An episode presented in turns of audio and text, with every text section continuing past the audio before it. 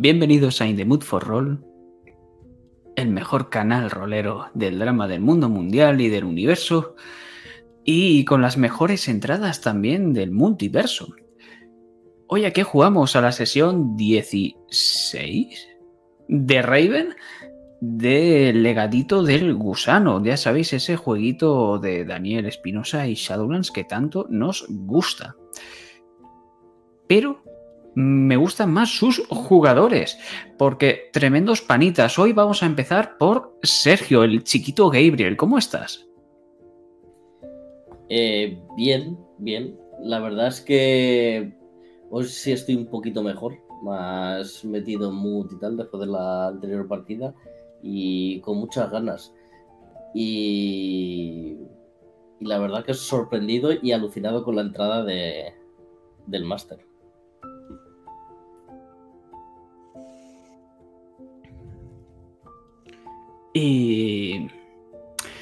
Sigamos con Cometa interpretando a nuestra querida Roxanne. ¿Cómo estás? Ahora mismo, bien. Espero que no me digáis blasfemar o gesticular porque la pantalla se me ha quedado en negro. Espero no tener problemas técnicos que parece que el día va de eso. ¿Y tú cómo estás, Iván? Yo bastante bien, la verdad. Porque hoy tengo el placer de presentar otro día más a mi querido máster tenebroso y sensual, Jack. ¿Cómo estás, Jack? Bien, pero cuando has dicho lo de las entradas he pensado en las de la cabeza. Supongo que es un poco complejo y tal, pero bueno, bien, aquí estamos, intentando desacomplejarme y, y demás.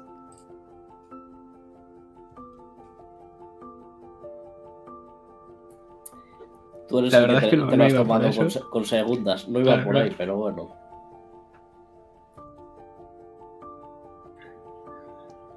Perdón. Eh, ¿Quieres hacer bueno, un chiste sobre judíos? ¿Otra vez?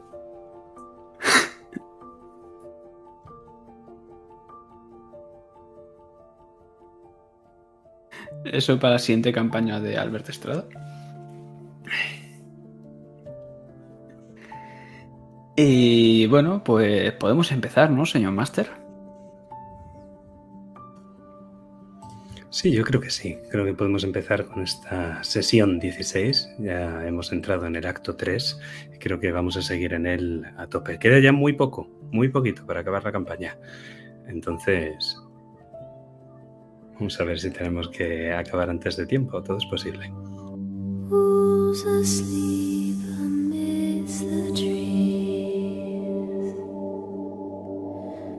All a swaying in the breeze. But one soul lies anxious, wide awake,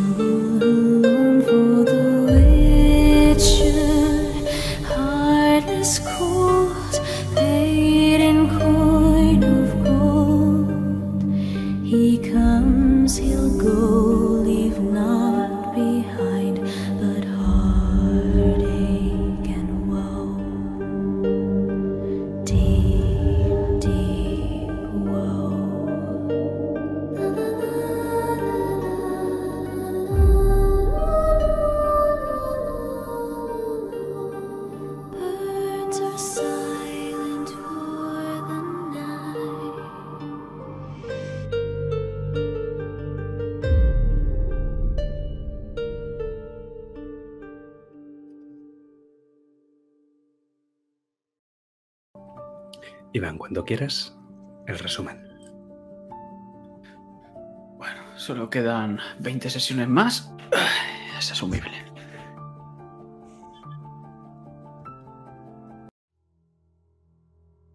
Remordimientos. Eso es lo que pensaba que nunca iba a tener. durante mi estadía en Raven. Siempre pensé que iba a salir todo bien, tal vez por el poder del amor, la familia y esas tonterías.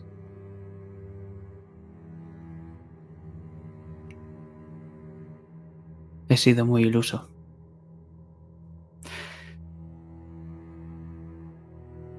Y creo que en este tiempo que llevo en Raven he crecido más en todo lo que llevo viviendo.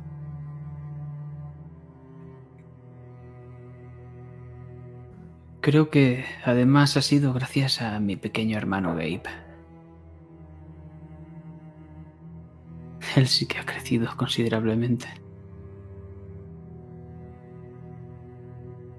Nunca imaginé que ese pequeño chaval que no podía mantener la mirada a alguien y que se ponía rojo en la más mínima interacción, ahora hiciese todo lo que está haciendo.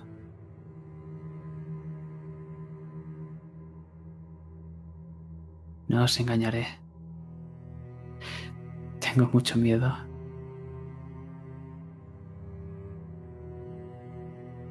Tengo tanto miedo que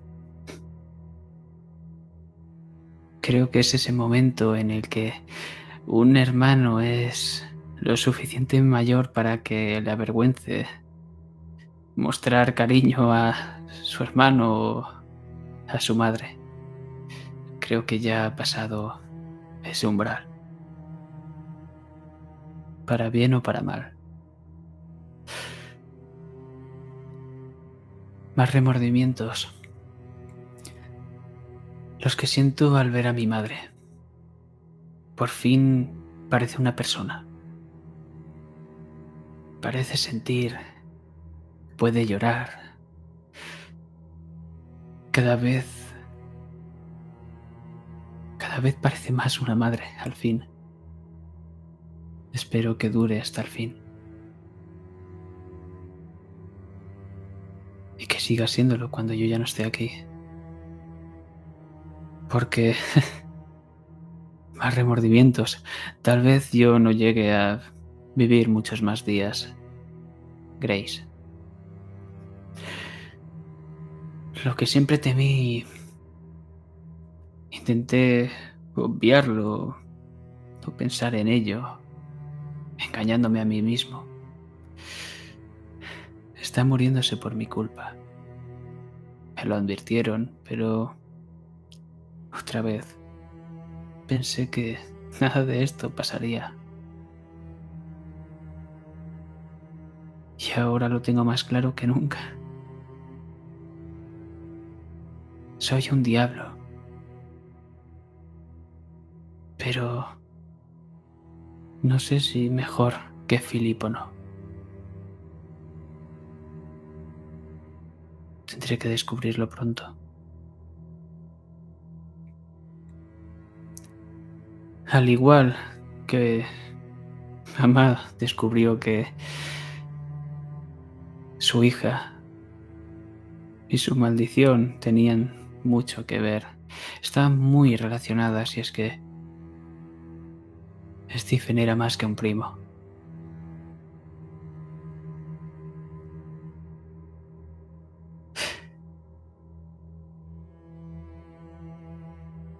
Mi hermano.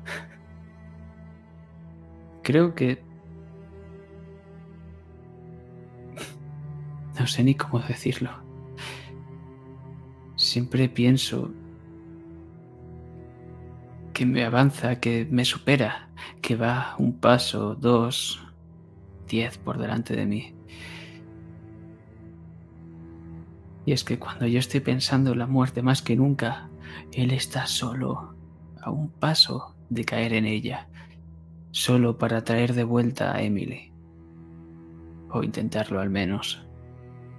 Y encima quiere redimir a Marcela. Tiene que hacer una especie de exorcismo. No sé si me entiendes tú, Jakub. Todavía se me hace extraño llamarte así. Y bueno, todavía estamos negociando lo del libro. No sabemos qué vamos a hacer. De esas alimañas, Stephen y Philip nos estuvieron dando por saco. A este paso nos quedaremos sin casa.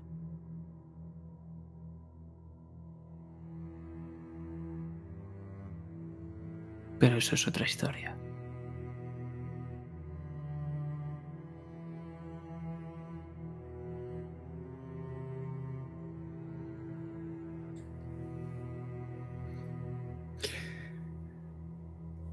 Una historia que empieza donde acaba otra. Porque un testamento es el final de una historia o el principio de una nueva. Puede que cuando acabe esta sesión tengamos una respuesta, pero antes de eso, creo que hay alguien aquí que me debe algo. Porque desatar las maldiciones tiene un precio.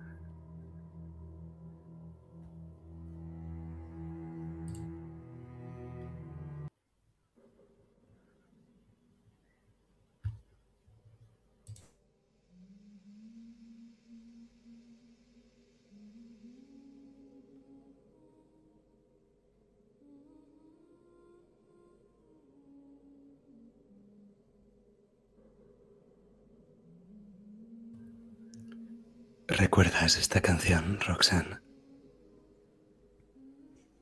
Cada día.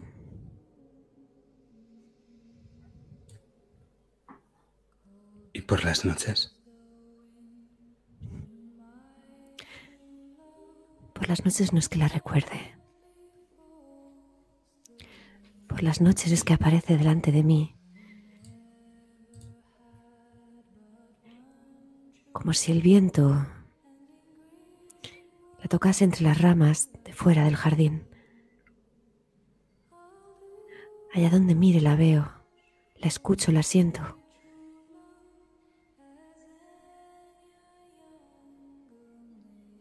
Esta es una de esas noches.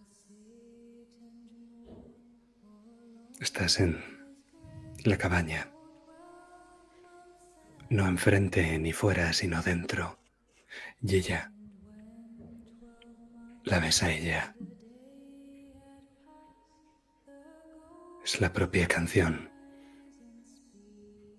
que en la muerte canta dulcemente. Esa mujer joven, rubia y vestida de negro. Está de espaldas a ti, Roxanne. Ella está de espaldas al fuego, al fuego que arde en la chimenea. Ya casi son brasas. Y mientras canta, sus hombros suben y bajan en un sollozo. Un sollozo que la canción ahoga.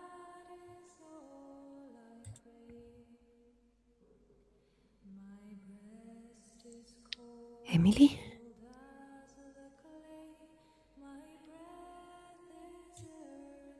No te responde.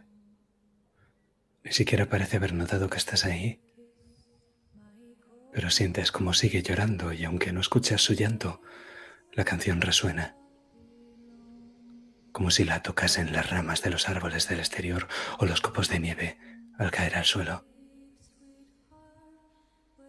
Como si la devolviera el eco de ese mar infinito de niebla que se extiende al otro lado, detrás de las ventanas de cristal de la cabaña.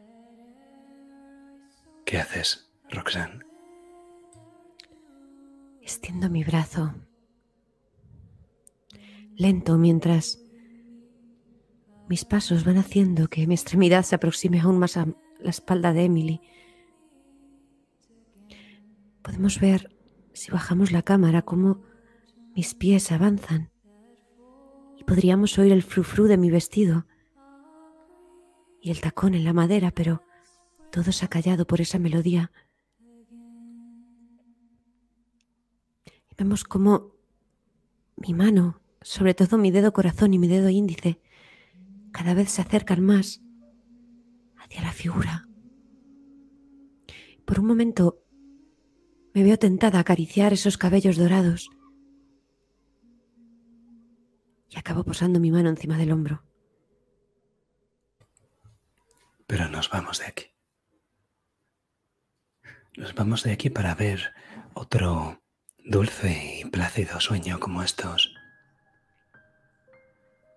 Pero lo vemos desde fuera, y desde fuera es dulce y plácido, pero dentro de tu cabeza, Gabriel, no es nada dulce. De hecho, tienes mucho miedo. ¿Qué sientes cuando tienes miedo?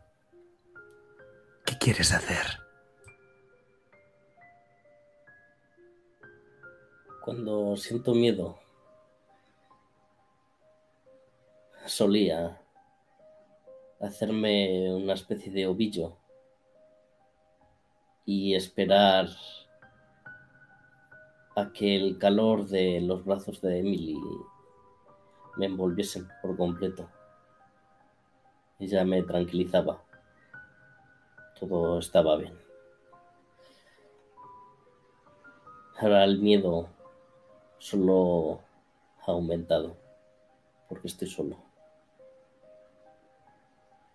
O quizás no tan solo. Pero Marcela no hace lo mismo. Marcela, de hecho, se alimenta de ese miedo.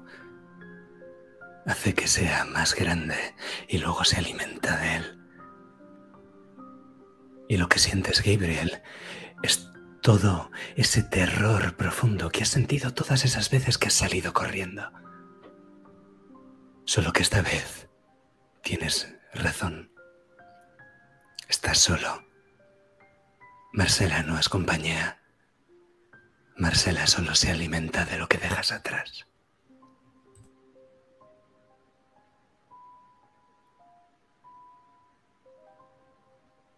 Desde que Emily me dejó y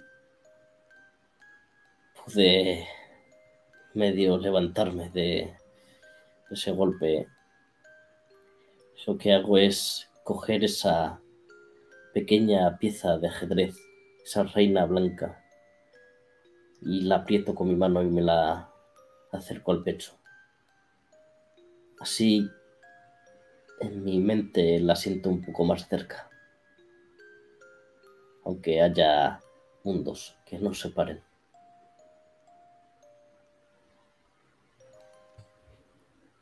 Lo que vemos ahora es como mientras duermes.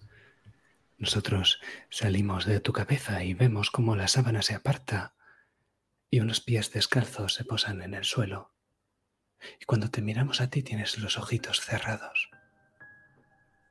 Pero te seguimos conforme cruzas la galería con los cuadros en las paredes que te miran. Y los cuadros parpadean, abren los ojos y los cierran, pero tú sigues con tus ojitos cerrados. Al fin y al cabo, da igual, no recordarás nada al despertar. Desde que Stephen Corvus te tocó, nunca lo haces.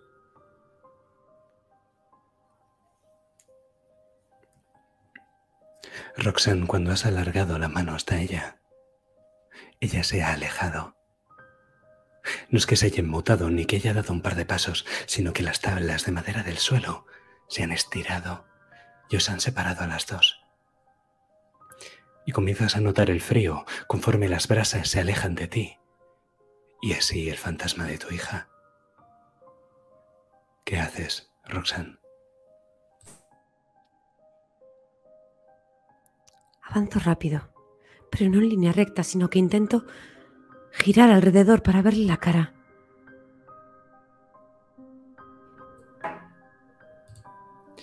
Y no es ella la que se mueve, su espalda no es la que se gira, sino que son las propias tablas del suelo la que se giran para que ella te siga dando la espalda. Logras recortar algo de distancia, notas aquello. Pero ella deja de llorar y escuchas su voz ahora. No has podido. No has podido protegerle.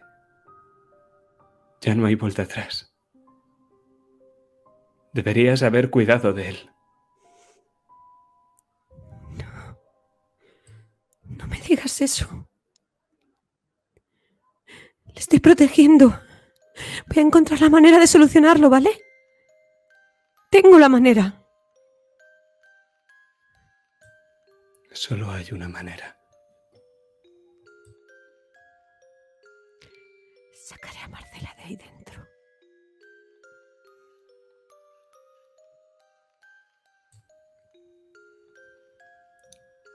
El suelo deja de moverse. Roxanne, ¿qué haces? Intento buscar la cara de Emily.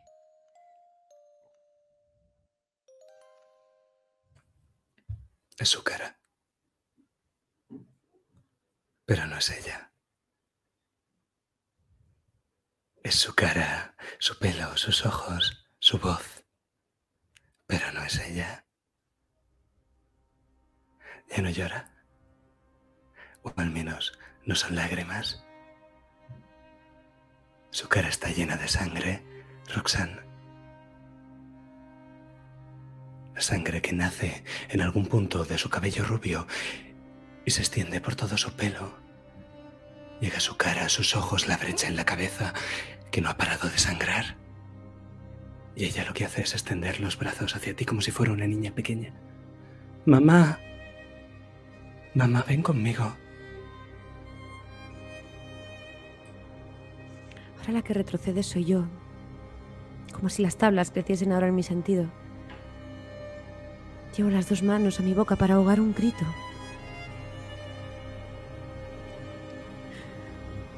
No. Otra vez no.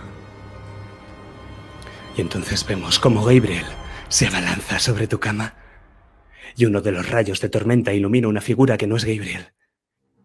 Lo que es es una mujer. Una mujer monstruosa que alarga unos brazos extremadamente largos con el pelo rubio enmarañado y te coge del cuello mientras estás en la cama, Roxanne. Y la chica del sueño, esa chica que no es Emily, te agarra del cuello y empieza a apretar, apretar y apretar. ¿Qué haces, Roxanne Corvos? Intento forcejear mientras sujeto por las muñecas los brazos de esa mujer. Y sé que Gabriel está en algún punto porque lo he visto antes de ese relámpago. ¡Gabriel! ¡Gabriel! Pero la voz casi no sale de mi garganta. Así que cierro los ojos muy fuerte e intento que ese rostro desaparezca de mi vista y que lo que aparezca sea el dulce. El dulce rostro de mi hijo, de Gabriel. Tienes que llevar las manos a él para que aparezca Roxanne.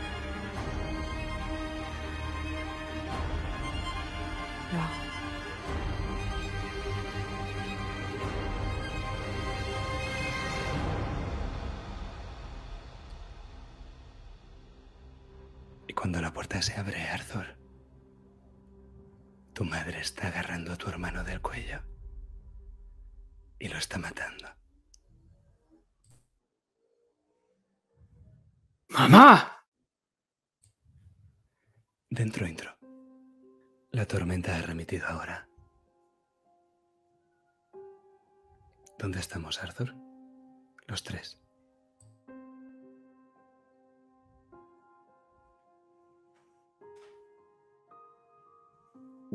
Estamos en la habitación, seguimos ahí.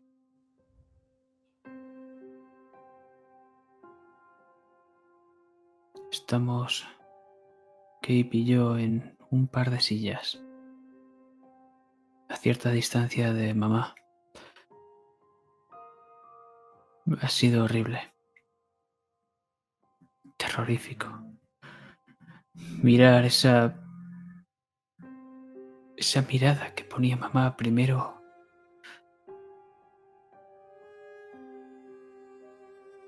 tanta sangre fría, cómo le estaba clavando las uñas en las muñecas a Gabe. Parecía que iban a llegarle hasta el hueso.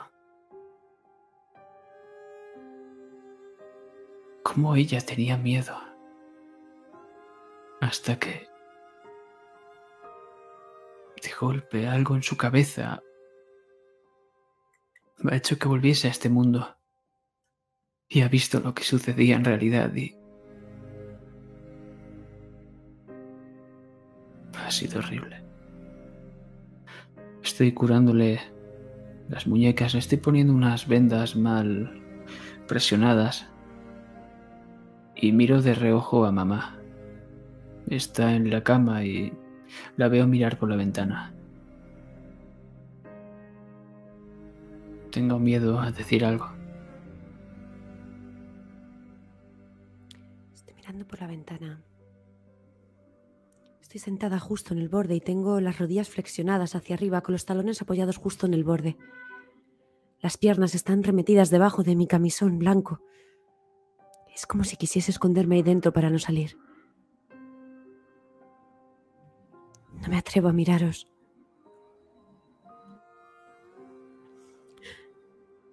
Es mejor que no os acerquéis a mí.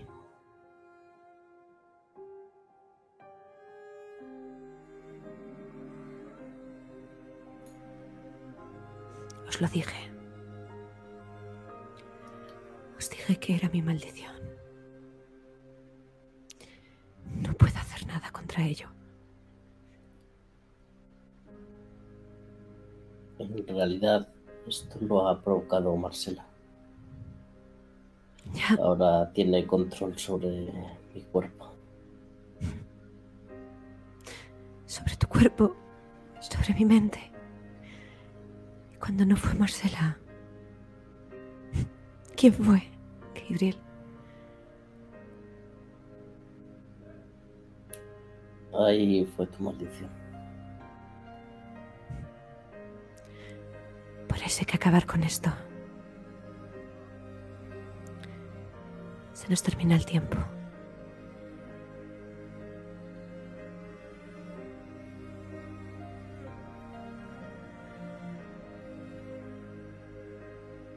Debemos hacerlo juntos, mamá.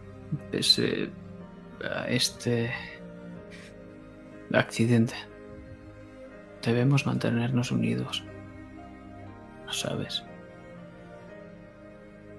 Bueno, pero... De momento mandaré a la señorita Elderson que ponga un pestillo por dentro de mi habitación. ¿Y si te ocurre algo?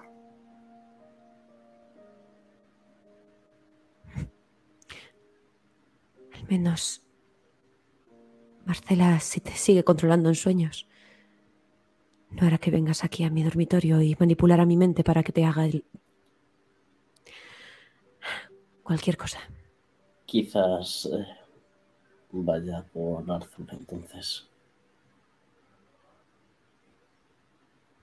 No he hablado con ella desde que mencionamos lo del exorcismo, pero no parece haberle sentado muy bien.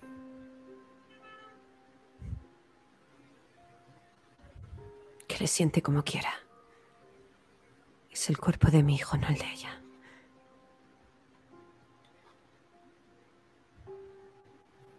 Si estás ahí dentro y me estás escuchando, Marcela Corbus, voy a hacer que salgas de ahí. Aunque sea lo último que haga. Esta vez lo que no estáis es lo más viendo es- Arthur, lo que estás viendo esta vez es como las uñas se clavan en el anverso de mis rodillas.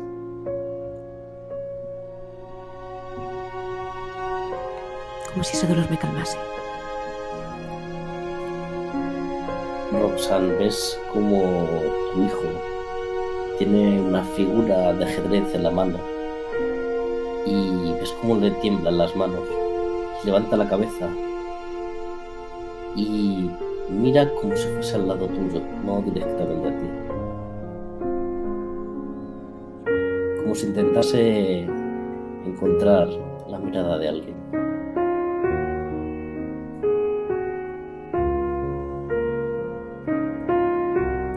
¿La buscas a ella?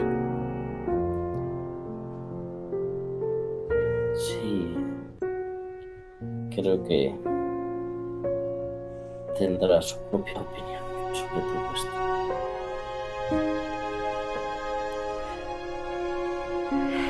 Bueno.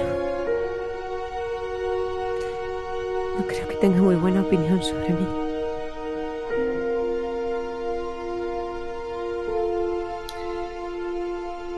Ya, la verdad es que teniendo en cuenta los hechos frío, lo que hicimos es usar su alma para llegar hasta el libro.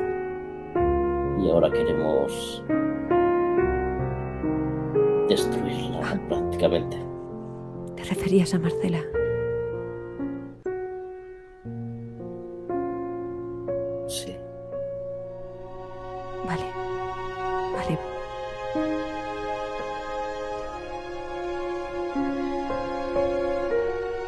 Hablando del libro, ¿qué vamos a hacer con él? Está muy bien esconderlo, pero tarde o temprano lo encontrarán. Deberíamos decidir qué hacemos. Tengo una idea. Aunque seguramente sea una locura.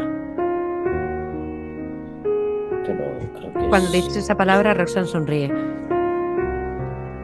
Creo que es nuestra mejor baza.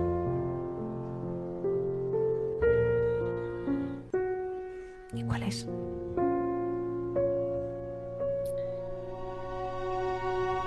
Quizás usando mi magia de, bueno, mis habilidades de invocador, sea capaz de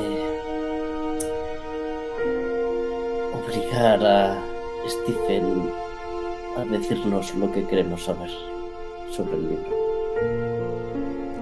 Vale. Pero. Mm, Totalmente desacuerdo. Hemos visto cómo Augustus quería matarte o hacer algo muy chungo contigo, hermano. Creo que vamos a descartar lo de Stephen. Más El que nada porque se les olvida un detalle. Stephen no está muerto. Tampoco está vivo. Pero no está muerto. Eh, teniendo en cuenta el espectro que con el que se mueve y el que hay en la biblioteca di- diría que está muerto pero no exactamente creo que lo podría llegar a invocar ¿Y por qué no lo matamos del todo primero?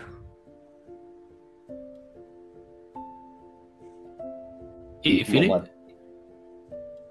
También. ¿Acaso Philip ha dicho más de una palabra quiero decir Ya, pero se os olvida que son dos y no es que sean como el plantador que en paz descanse.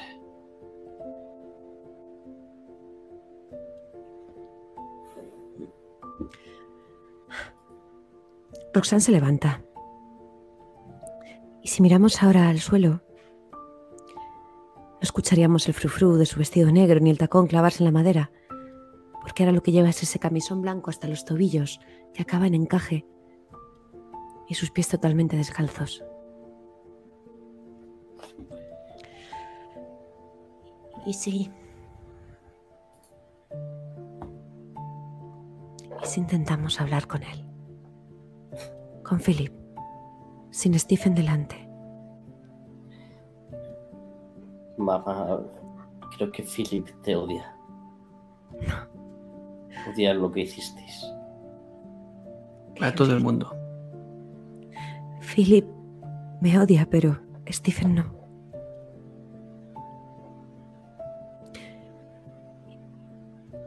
Stephen la quería. Por eso creo que hizo lo de Marcela. Porque necesitaba a su niña junto a él. Y su maldición fue la misma que la mía. Por eso, Emily y Marcela corrieron la misma suerte. Y cuando digo la misma, remarco la palabra mirándote, Gabriel.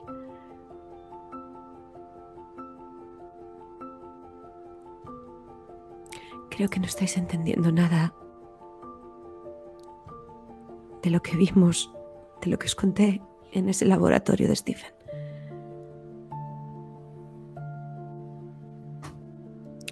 Creo que no habéis entendido bien lo que ha pasado antes.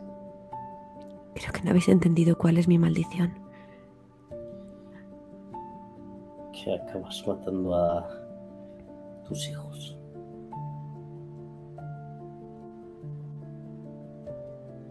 Un amor imposible. Lo que sufrimos todos los corvos. Matando a todos, incluida a Emily. ¿Ves cómo los ojos verdes de Roxanne se llenan de agua?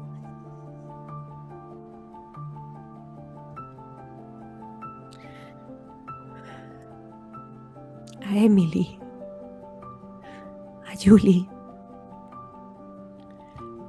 A August. A Henry. Y a una lista tremenda que he terminado por olvidar.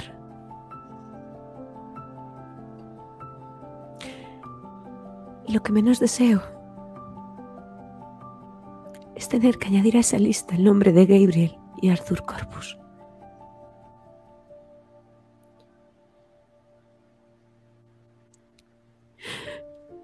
Por eso digo que se nos acaba el tiempo.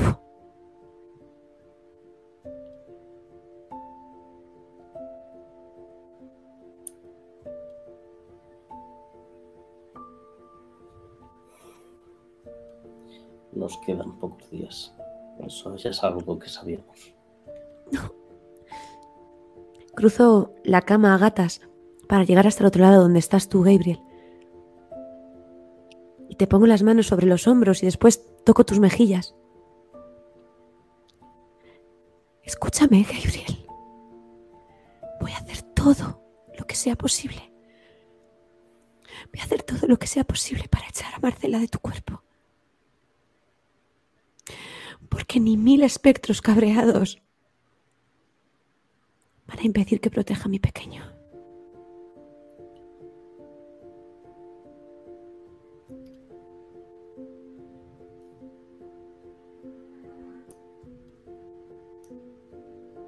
Es como una mejilla cae.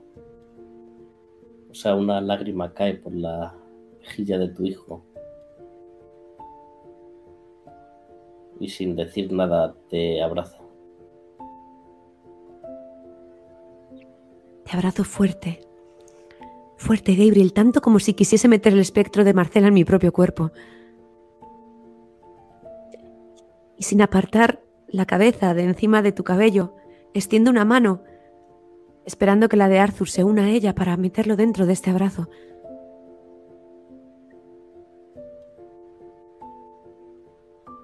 Siempre he estado ahí. Y siempre lo estaré.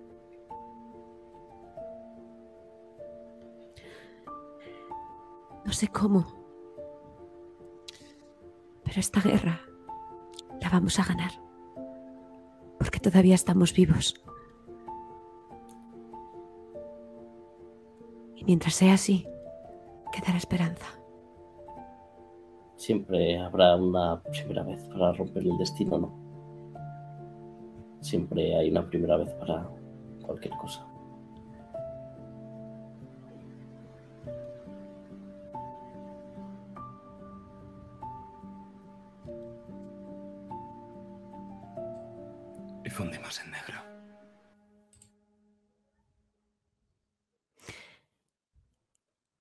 Volvemos a la misma habitación en la que acabamos de fundir en negro,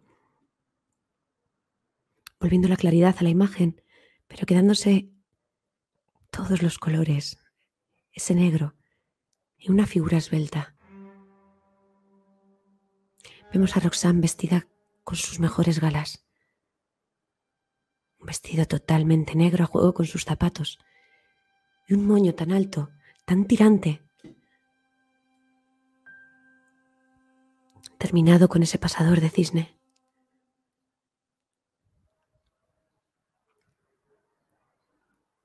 Volvemos a verla caminar erguida y orgullosa. Aunque si miramos sus ojos verdes, son de un tono más claro de lo habitual, lo que indica que ha estado llorando. Pero se ha acabado el tiempo del llanto, hay que actuar. La vemos abrir esa puerta Escuchamos el frufru de su vestido y sus pasos firmes por la madera. Encaminándome hacia la habitación de Arthur.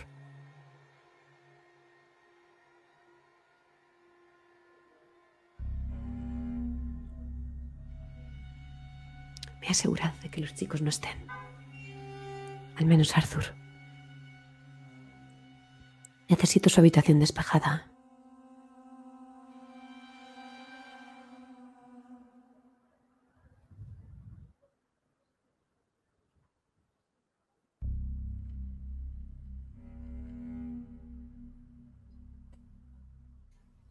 Es lo que haces una vez llegas?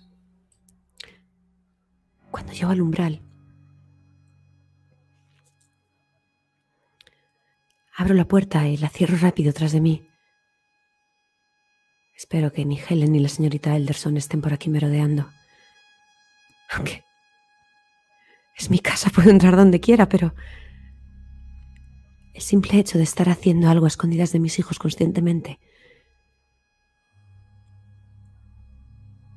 es algo que me pone nerviosa. Y no quiero que se me nota.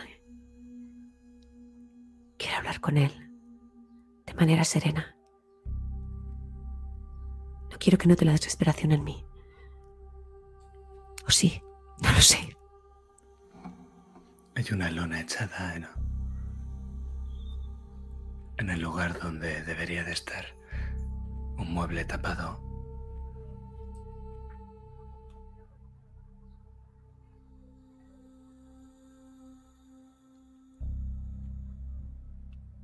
Destapo la lona.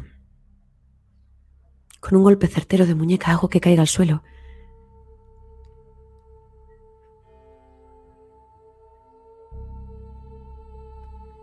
Hola, Yocasta. Has tardado en venir a verme.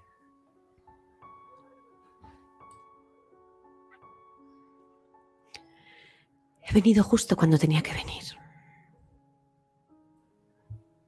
Claro que lo has hecho. Es el destino. Por eso estoy aquí. No tengo mucho tiempo ni quiero andarme con rodeos. No hacen falta. Sé por qué estás aquí. Y ya conoces mi respuesta. Ya sabes lo que quiero a cambio. Lo sé, pero... Es algo que no está en mi mano.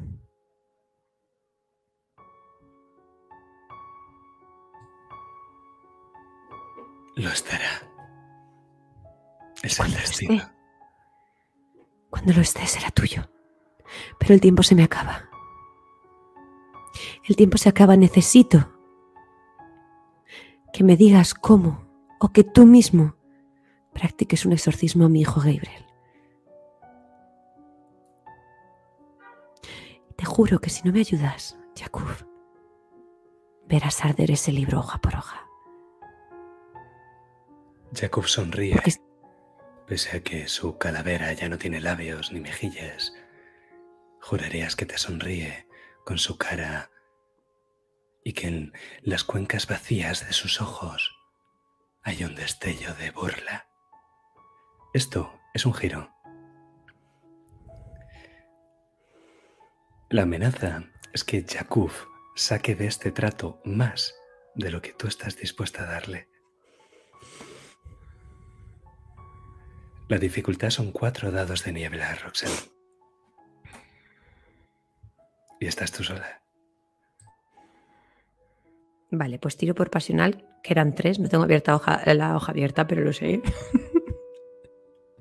Estoy buscando y yo creo que sí aplica mi, mi tendencia. Yo también. Por lo tanto, cuatro. Cuatro. ¿Crees que hay algo que te puede dar algún tipo de ayuda? La, la amenaza de la. Biblia de quemarla.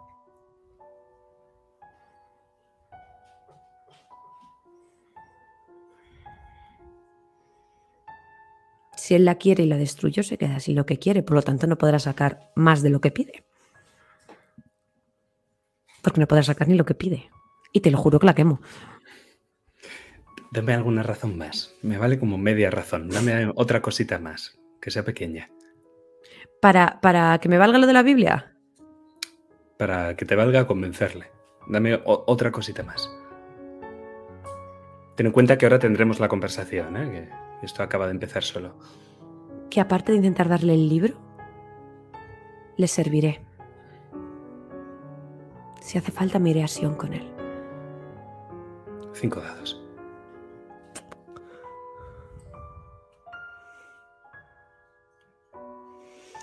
Dados Corvus 5. Creo que es la primera vez que me pone un número tan alto aquí.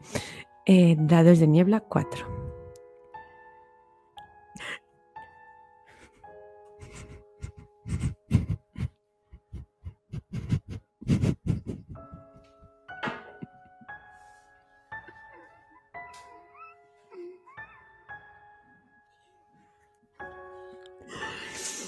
¿Me puede repetir, tira?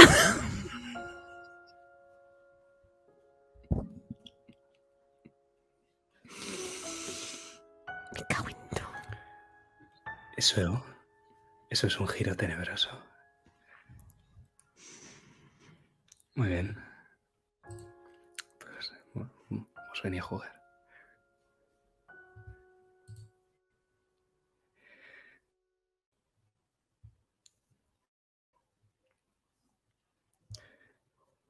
Tus palabras serán las mías. Tu magia será la mía. Mi éxito será el vuestro, pero tendrá un precio, Yocasta.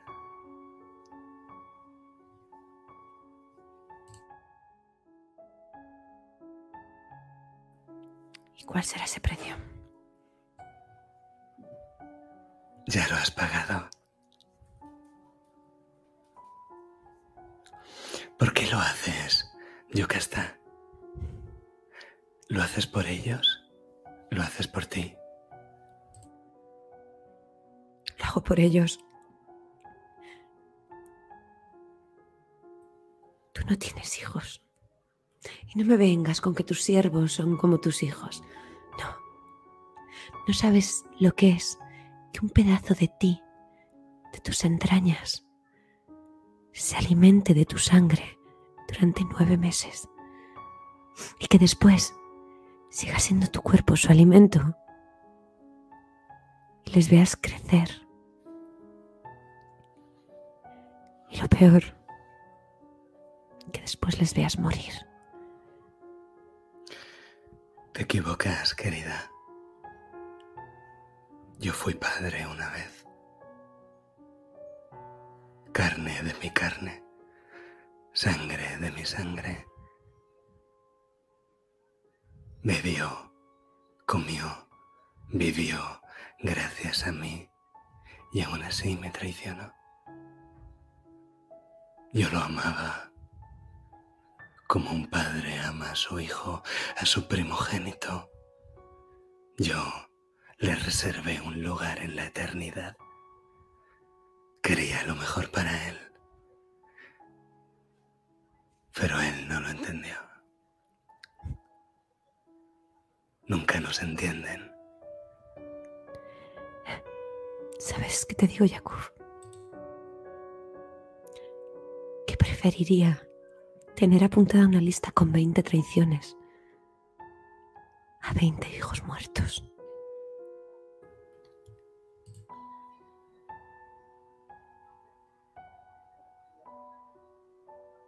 Ya dolió lo suficiente una.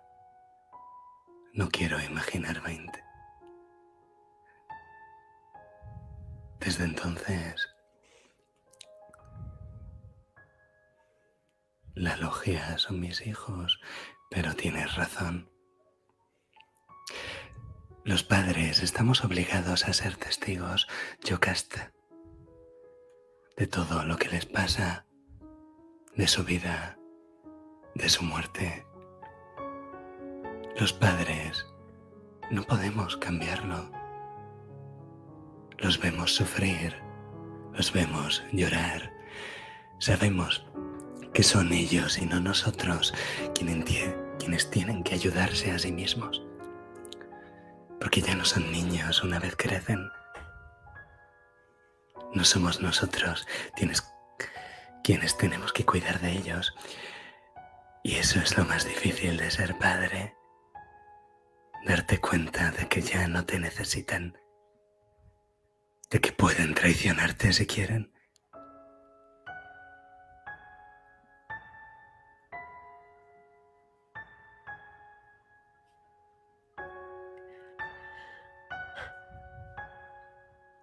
No me vas a hacer cambiar de opinión. ¿Me ayudarás? Lo haré. Tus palabras serán las mías. Pero una última cosa. Prométeme que Gabriel no sufrirá ningún daño.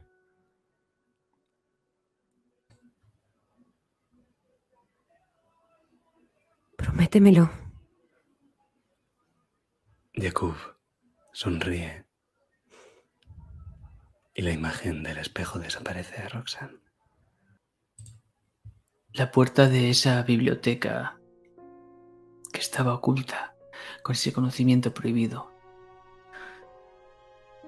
Estoy abriéndola. Se escapa. Se escapa ese aire que tiene dentro. Huele a cerrado. Y le doy paso a mi hermano.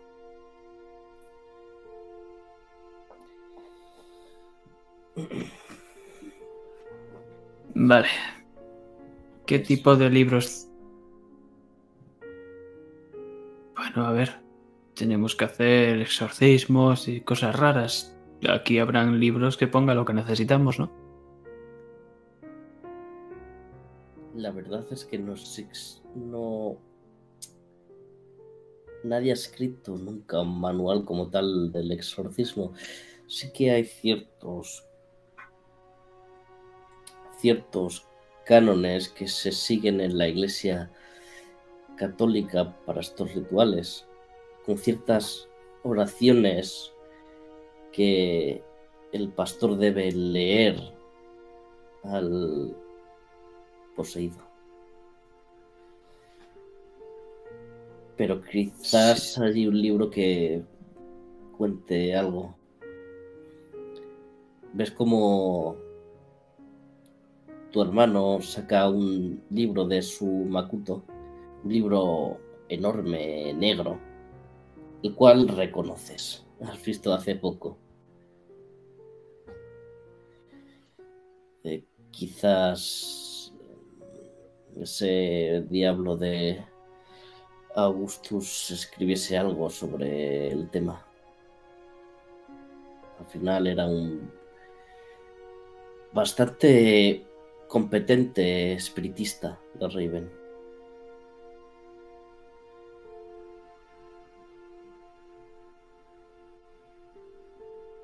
Eh, mira cómo acabó. Tenía un plan, supongo. Bien. ¿Ves cómo tu hermano en- se acerca a una de las mesas grandes de madera noble de la biblioteca y abre el libro? Y empieza a ojear buscando algo referente a exorcismo. Algo que os pueda ser de ayuda y que te pueda explicar, claro. También lo era Circe si lo has leído, creo que recordarás cómo no acabó también para ella.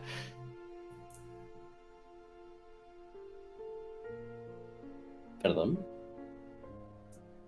Eh, sí, eh, bueno, ella es una maga y ya sabes, Odiseo va a la isla, convierte a su tripulación Ah, en cerditos y todo eso, y al final acaba, bueno, sin la tripulación y sin Odiseo, se queda sola. Siempre hay que arriesgarse un poco. Si no te arriesgas, no hay premio.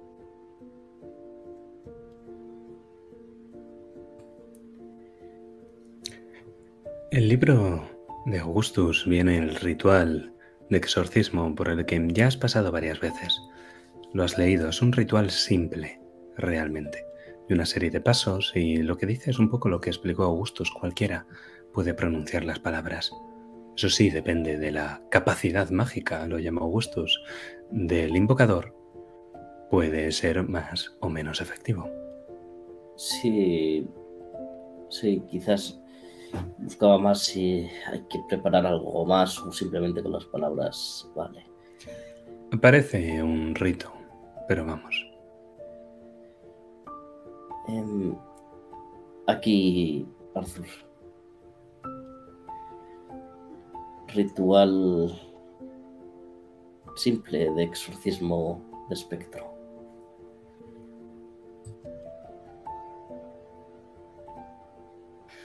Si te digo la verdad, Gabe, eh, era solo una excusa para estar a solas. Con lo de Augustus supongo que ya tendríamos bastante, pero es que he visto a mamá merodeando por los pasillos con ese taconeo tan suyo y parecía algo nerviosa, quería darle algo de espacio. Eh, claro. Va a pronunciar ya las palabras, es normal que esté nerviosa. Eh, de hecho, podría matarme si no lo hacéis bien. Ves como tu hermano está nervioso también.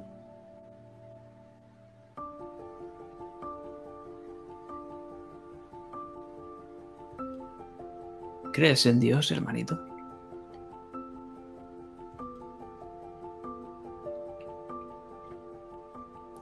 La verdad es que no, varios físicos ya han teorizado sobre el origen del universo. Había algo, una especie de explosión o choque de dos cosas que no llegamos a imaginar y de ese choque se hace una explosión y ¡pum! el universo. ¿Sabes a quién me recuerdas? A Augustus, y te juro que no vas a querer acabar como él, o sea que no iba por ahí. Si Dios ha creado todo, Dios ha creado lo bueno, pero también lo malo. Por lo tanto, Dios a su vez es el mal también.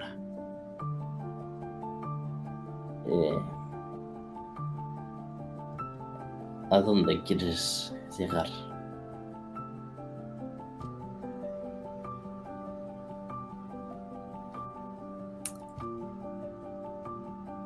Y si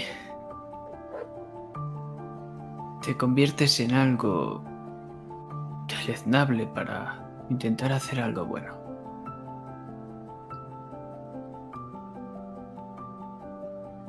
No lo vas a hacer. Es muy peligroso. Mira, Y el precio siempre es terrible. Perderás tu humanidad, Arthur. Como lo hizo Le Stephen prometí. y como lo hizo Philip. Él siempre quiere un precio. Quiere que le pagues de alguna forma. Y lo que quiere seguramente sea tu alma. Una fuente le prometí al Lord Usher.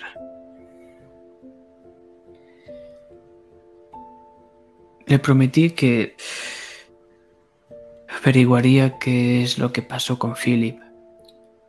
Sobre si es en realidad un diablo o no, y si lo fue.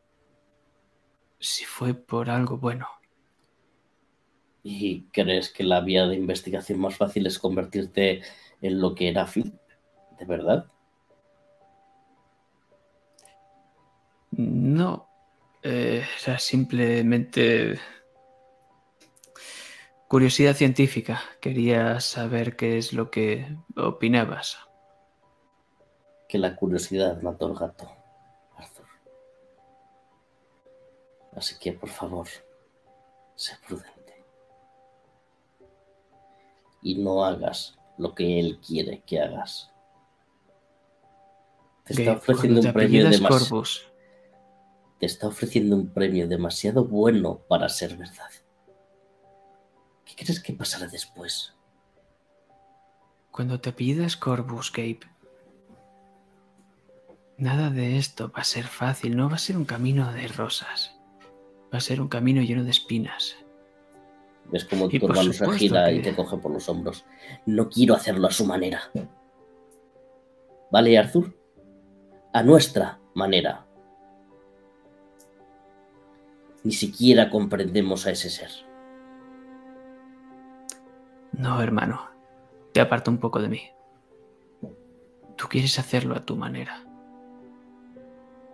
no a la nuestra. Tú eres el primero que saltó diciendo que se iba a morir para encontrar a Emily, tal vez por casualidad. El que quiere hacer un exorcismo para redimir a Marcela a costa de su propia vida.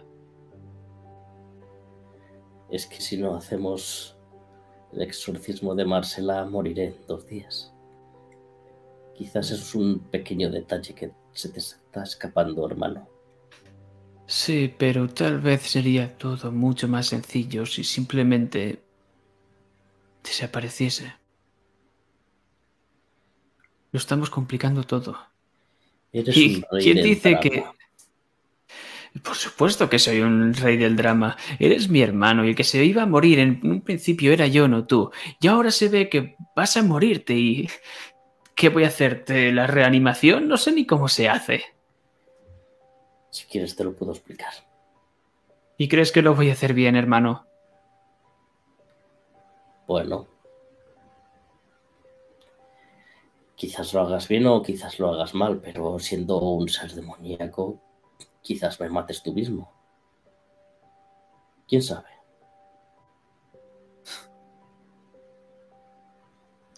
Siempre hay un precio. El precio que voy a pagar por rescatar a Emily quizás sea la muerte.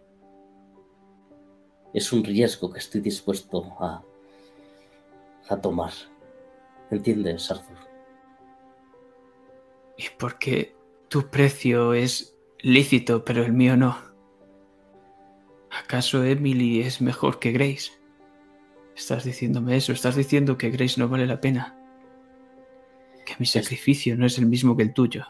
Te estoy diciendo que hay otros caminos para descubrir lo que quieres descubrir y darle a Lord User lo que quiere. De momento hay un no único seas- camino. No seas corto de miras. No soy corto de miras. Tengo un camino de momento antes de eso. Ah, sí. ¿Sí? Ilumíname. Investigar qué es lo que hizo realmente Philip. Buena idea. ¿Y quieres que te ayude? Bueno, depende. ¿Quieres ayudarme? Sé que esa chica te va a acabar volviendo loco. Y probable, probablemente te acabe rompiendo el corazón y te acabes suicidando como eh, algún personaje shakespeariano, pero te ayudaré. Si eso es lo que quieres. Bueno, para corazón roto. Bueno, ¿sabes qué? Mejor dejémoslo aquí. Creo que escucho a mamá otra vez. Y fundimos en negro. Todos los miembros vivos de la familia Corvus, a los que vemos atravesando el jardín que hay justo detrás del ala central de la mansión y descendiendo por esa trampilla de puerta doble hasta el segundo sótano que alberga la cripta familiar de los Corvus. Ese es el lugar donde Arthur os dirige. Y conforme estáis recorriendo esos pasillos, recordáis las palabras de sea Helen o sea la señorita Elderson acerca de ese lugar. No es un lugar para los vivos. Pero de momento vivos estáis. Y mientras lo hacéis tenéis esperanza. Así que ahora quiero que imaginemos cómo la luz refulge en las piedras blancas conforme vosotros avanzáis por el pasillo, esas piedras blancas que recubren las paredes, el suelo y el techo de las catacumbas.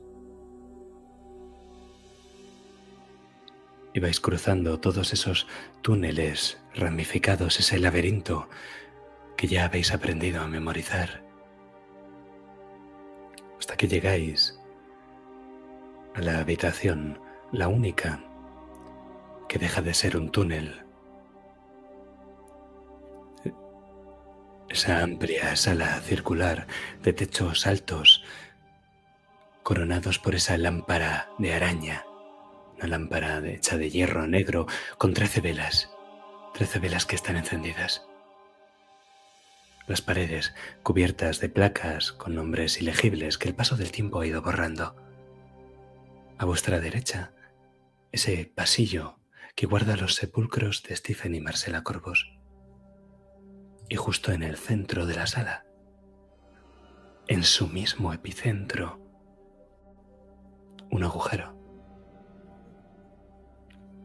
Un oscuro agujero que conduce a un subnivel con unas escaleras de piedra negra que se pierden en las sombras. ¿Qué hacéis?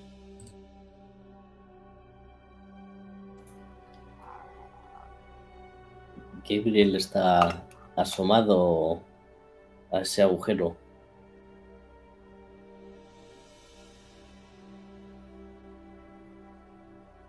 Y lo que va a hacer es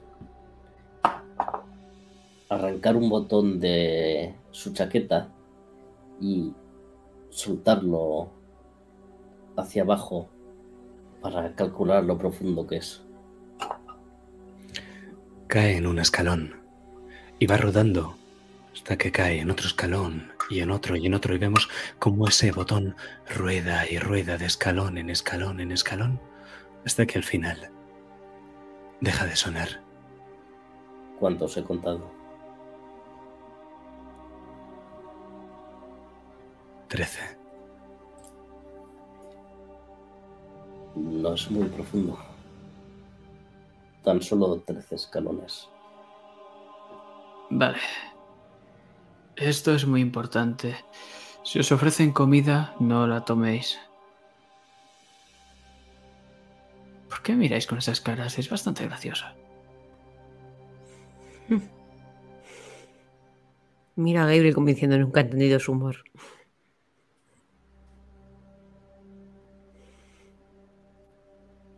Eh, espera, ¿comida? Eh,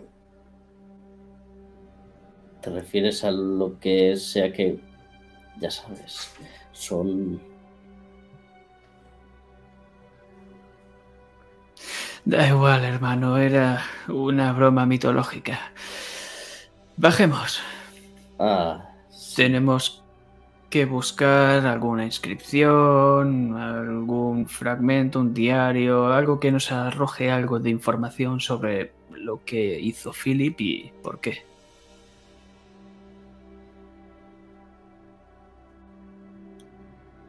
ya.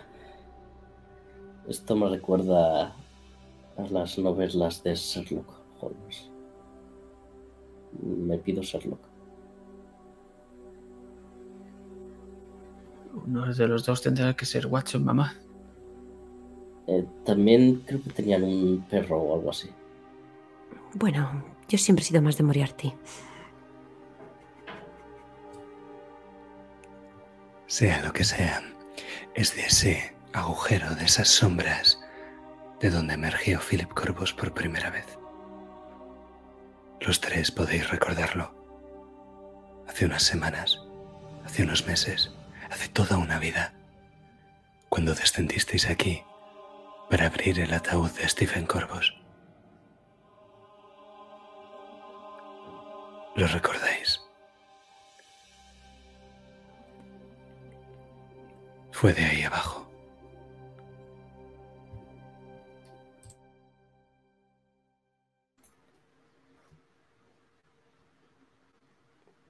Eh, Watson siempre va primero.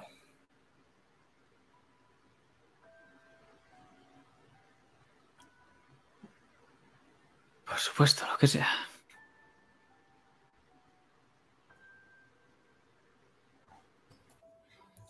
¿Llevas luz, Arthur? Sí, ¿quién iba a iluminar sino a Sherlock? ¿Qué clase de luz? ¿Llevas una vela, una lámpara? Es una lámpara.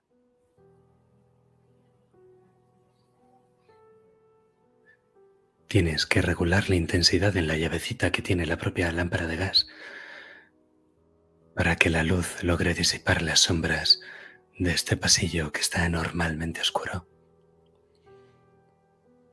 Cuando los trece escalones acaban, pisas un suelo de barro. Y entonces, cuando alargas el brazo con la lámpara, la ves con claridad. Es una cruz. Una cruz tan grande como Gabriel que está clavada en el suelo, en el suelo de barro. Si la sacas sería más grande que él. No está en mitad del pasillo, sino en uno de los lados, y no está centrada. Es como si lo hubieran clavado ahí con prisas, a martillazos.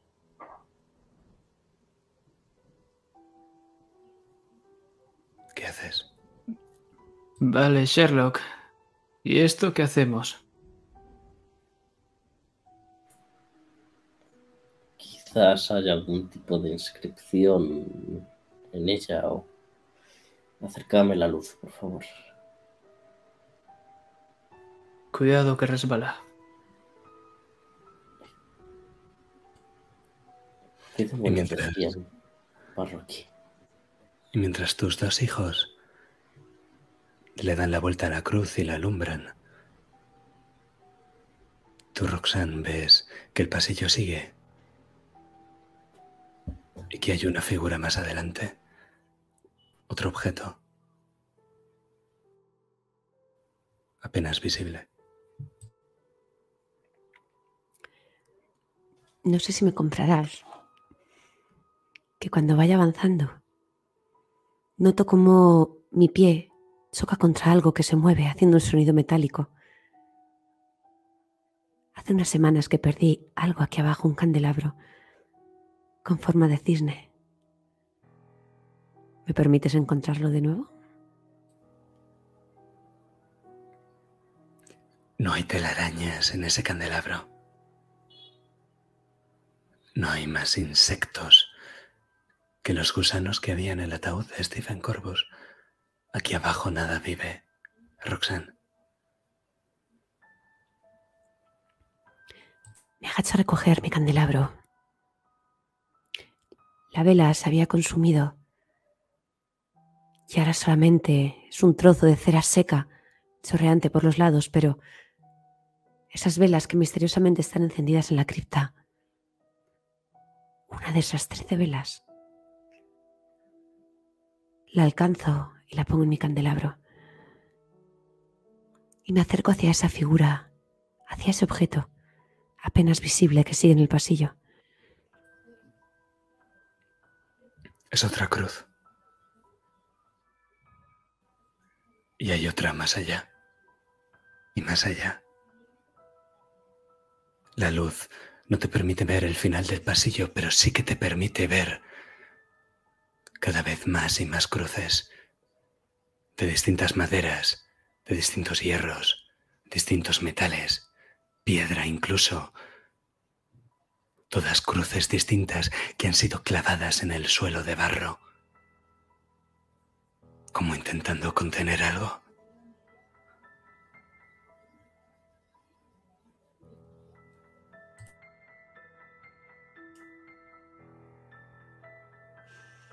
La que están ellos es más grande, ¿no?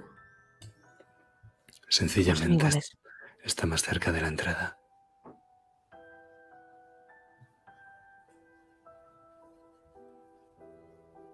Las hay más grandes, las hay más pequeñas. Hay de- decenas.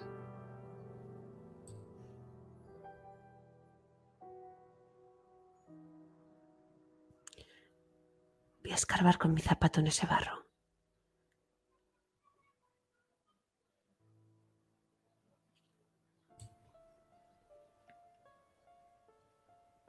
Negro. Negro. Negro. Blanco. Se arrastra hacia ti. Es bastante grande. Está ciego. Tendrá el tamaño de tu dedo meñique. Es un gusano. Lo piso. Chilla. Es un sonido extraño. Demasiado agudo. Como si llorase.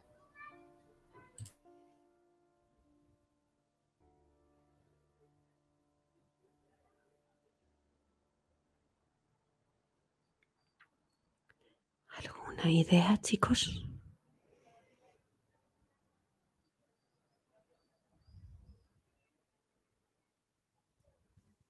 Sugiero adentrarnos más.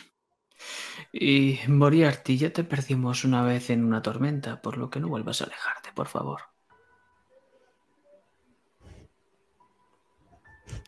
De acuerdo.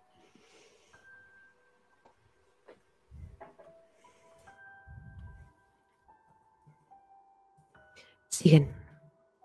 Siguen todas las cruces.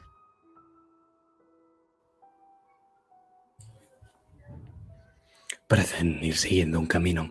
Cada vez hay más. Están menos espaciadas la una de la otra. Entre la primera cruz y la segunda había quizá, ¿qué? Tres metros. Entre la- las que estáis recorriendo ahora no hay ni siquiera medio metro. Hay en determinados puntos donde las cruces parecen estar clavadas sobre lo mismo, sobre el mismo pequeño trozo de tierra, cruces distintas celtas latinas, griegas, druídicas. Y al final llegáis a un trozo de tierra donde ya no hay más cruces. Lo que hay es una puerta, una puerta de hierro negro, con remaches de cobre, avejentados por el tiempo ahora parecen verdes.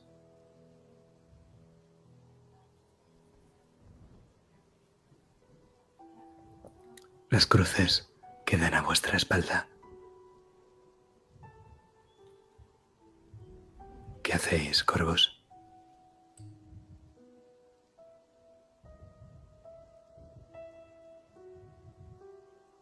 Pongo una mano sobre esa puerta. ¿Y qué tienes pensado para el ritual, mamá?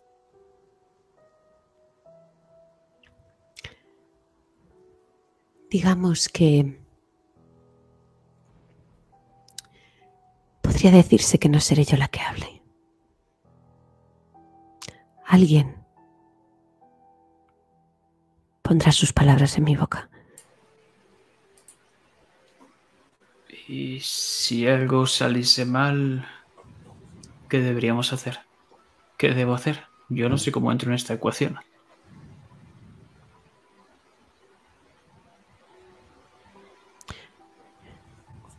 El momento te diré cómo hacerlo, Arthur.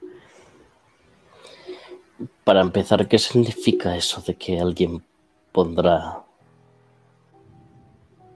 sus palabras en tu boca? La puerta se abre. Hacia adentro. Yo tenía el hombro de, de Gabe cogido y hacemos, hace que nos caigamos hacia atrás de culo.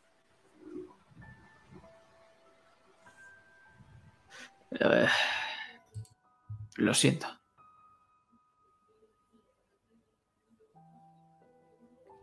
El interior está casi tan oscuro que la oscuridad parece tener presencia ahí dentro. Habéis abierto una puerta a la nada, a las sombras.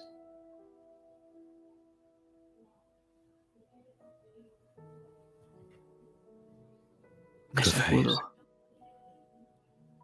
Me sacado un poco el barro, me lleno las manos. Intento volver a darle más luz a esa lámpara, pero me resbalan los dedos y con el movimiento se apaga. Y miro a Roxanne con ese candelabro. Supongo que tu primera.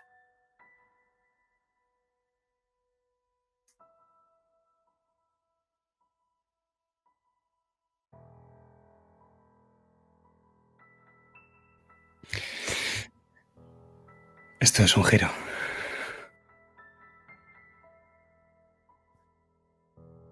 Veo el candelabro que coge mamá. Miro sus manos, sus uñas. Todavía no se las ha limpiado. Y las veo con los rastros de la sangre de las muñecas de Gabe.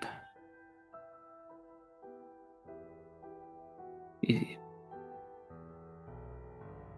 simplemente creo que es mejor que vaya yo al fin y al cabo.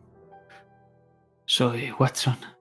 Alguien tiene que morir antes que Sherlock y Moriarty, ¿no? Y se lo quito de la mano sin previo aviso. Seguidme y con cuidado, por favor.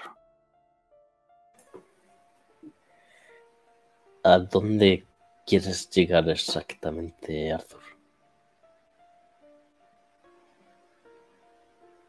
Hasta encontrar una respuesta, Gabe. Ya.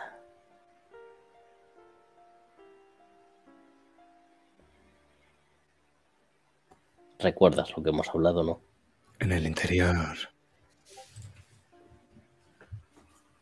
Escuchas la voz de tu hermano detrás de ti, Arthur, conforme te introduces en este interior, en el interior de esta última sala. Y allí no hay ataúd. Tampoco hay libros. Ni un mapa. Ni un piano. Ni un altar. Ni una Biblia profana.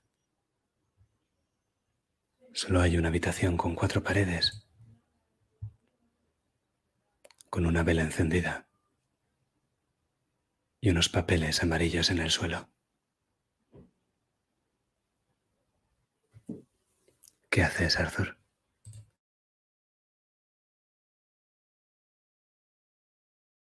Me acerco y la voz de mi hermano, a pesar de que se escucha un pequeño eco, se amortigua y se cancela prácticamente, hasta que es solo un murmullo.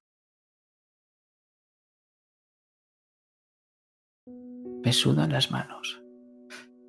Tengo que ir cogiendo con firmeza de nuevo el candelabro porque se me empieza a escurrir. Las pequeñas llamas que tiene el candelabro encendidas bailan y hace que se proyecten sombras en las paredes. Estamos en la cueva y Platón tendría que decir muchas cosas, pero al final voy a descubrir la verdad ahora mismo. Y cojo con extremo cuidado esas hojas. Las noto frágiles, como si fuesen a convertirse en polvo.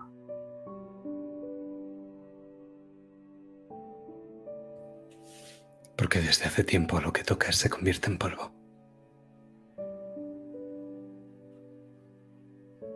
Son cartas, Arthur. Una un- única carta de varios folios dirigida a Philip Corvus.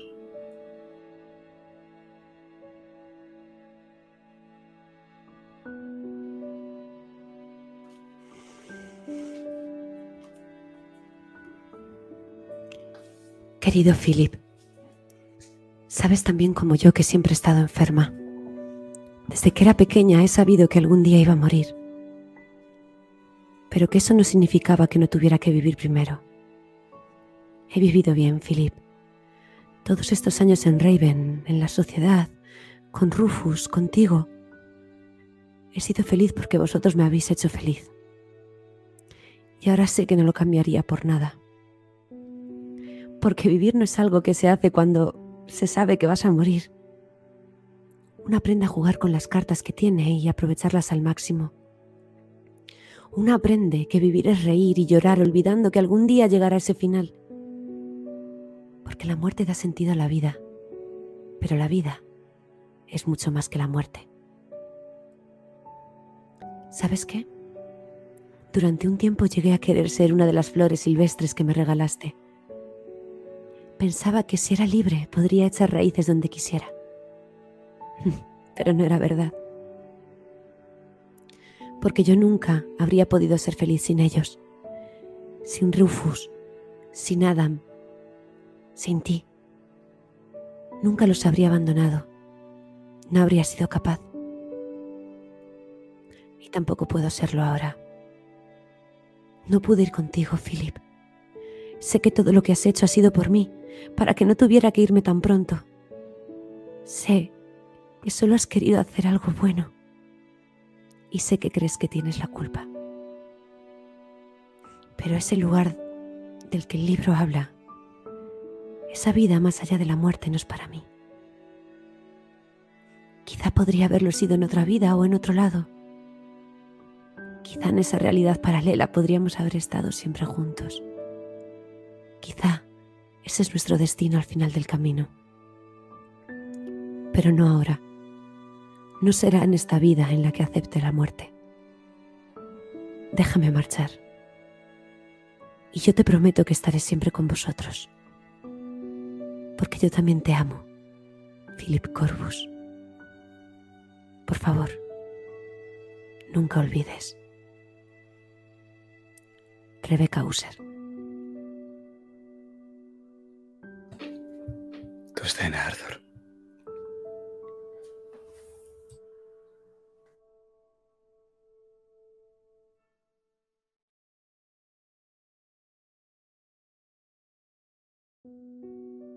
Cuando leo la dedicatoria,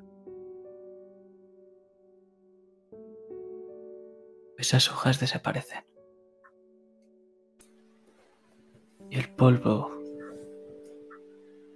empieza bañar esta habitación.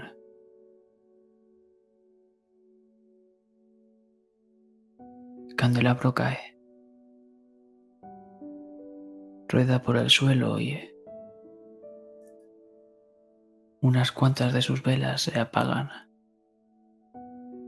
manteniéndose solo una encendida y cae hasta vuestros pies.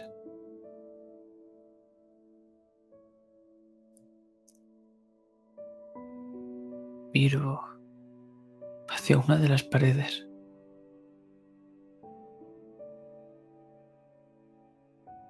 Después a otra.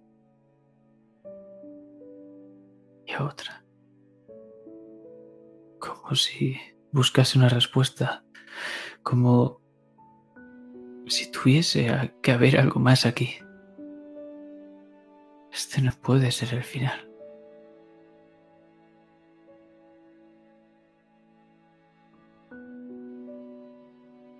Necesito algo más.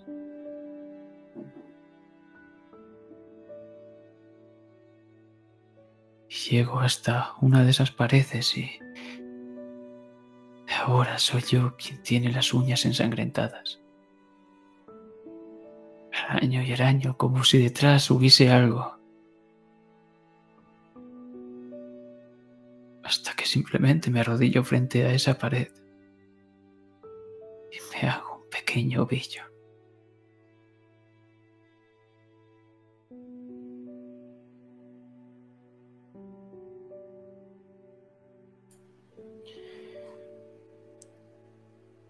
Notas unos brazos que te rodean.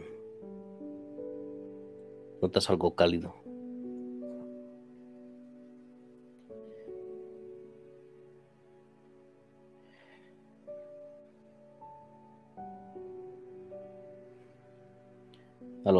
Ha pasado, ¿verdad?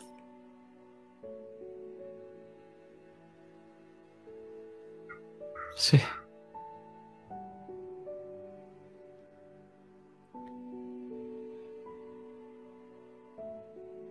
Cuando tengo miedo, cojo esto, te enseña una ficha, una reina blanca.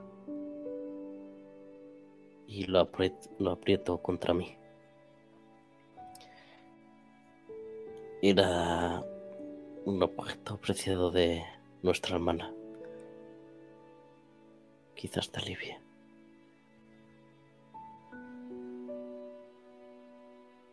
Te la O quizás deje de aliviarte a ti, hermano.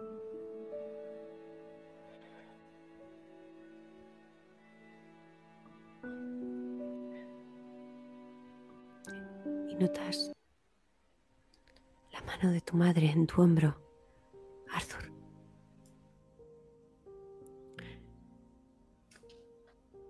Cariño, todavía estamos vivos. Todavía está viva. No pierdas la esperanza. Aparte del legado de un gusano, Llevar el apellido Corvus significa nacer peleando. Si vamos a morir, lo haremos igual que llegamos a este mundo.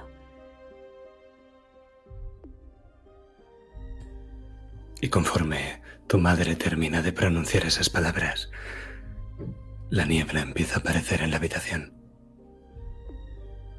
Y se filtra a través de las paredes hasta que toma su figura. Sombrero de copa. Abrigo negro. No veis su cara, pero sentís el frío. Solo tenéis esa vela. Y os tenéis vosotros.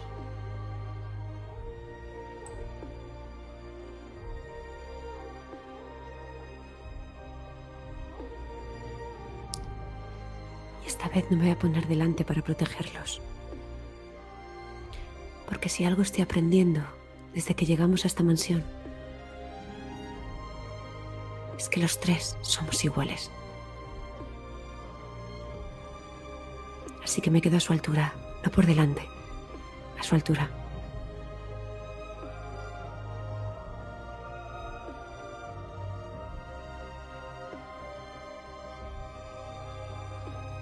Si tuvieses la oportunidad, Philip, de volver a tomar la decisión, volverías a enamorarte de ella.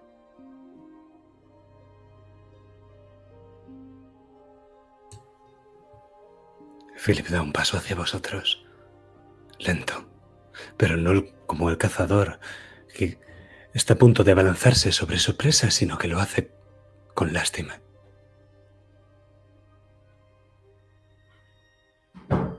Da otro paso más.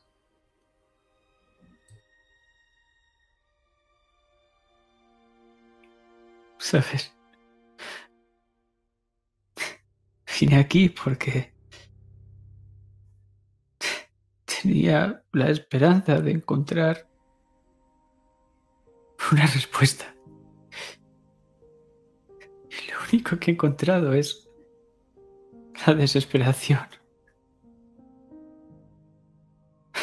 Tengo que ser egoísta y hacer que ella viva porque yo quiero.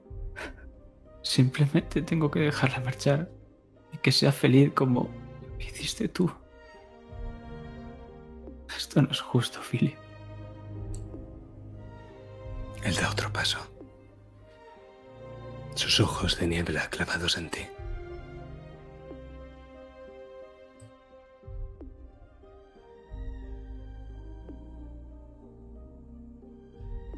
¿Por qué sigues viviendo, Philip?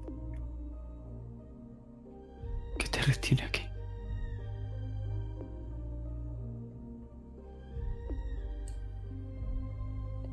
Otro paso, Arthur. Uno más y llegará a tocarte.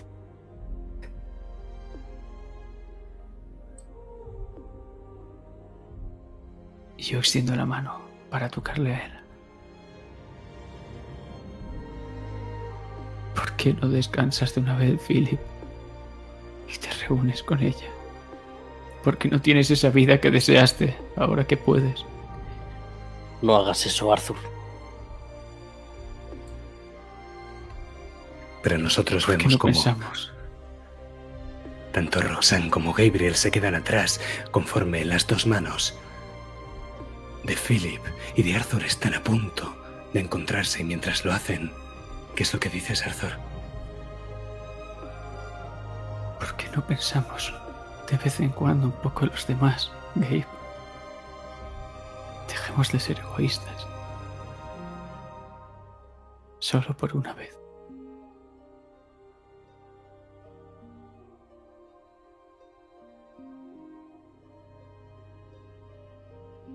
Philip, siento lo que has tenido que pasar. Pero esto termina aquí. Para siempre.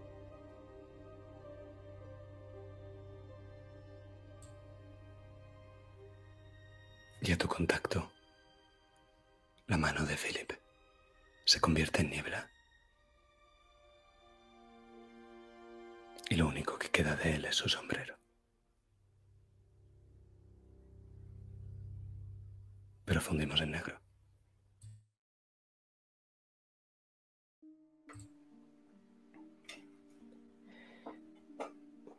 Vemos a Gabriel sentado en, ese butacón de terciopelo rojo. En ese salón de música de los Corvus. Está sentado delante del piano. Y observa esa pequeña pieza de ajedrez delante de una partitura que nos llegamos a leer.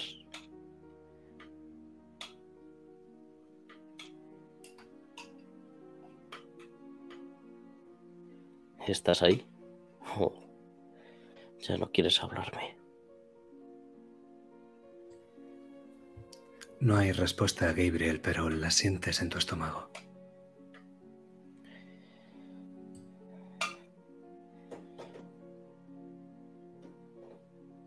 Lo que has hecho no ha estado bien. Podrías haber matado a mamá. Quiero ser bueno contigo. Y tú me lo estás poniendo muy difícil. Es muy probable que uno de los dos muera hoy. Pero no tiene que ser así. No, si no quieres. Hay otra manera. No entiendo por qué quieres hacer esto. A ellos no los necesitas. A mí sí.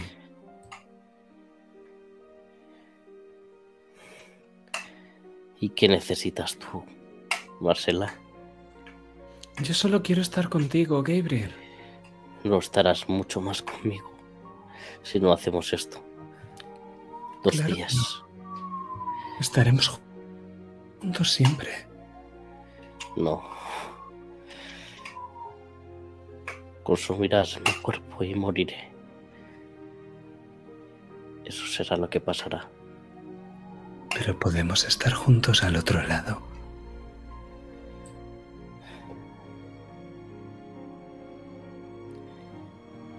No quiero ir tan pronto al otro lado, Marcela. Aún me ¿Por qué no? mucho. Porque aún me queda vida por vivir. Pero la vida es sufrimiento, Gabriel. ¿Acaso no has visto lo que te ha hecho mamá? Mamá quiere hacerte daño, mamá quiere hacerte sufrir. Basta. Ella solo quiere lo mejor. Para mí. No es la primera vez que intenta hacernos daño, Gabriel. Está maldita. Está maldita y por eso lo hace.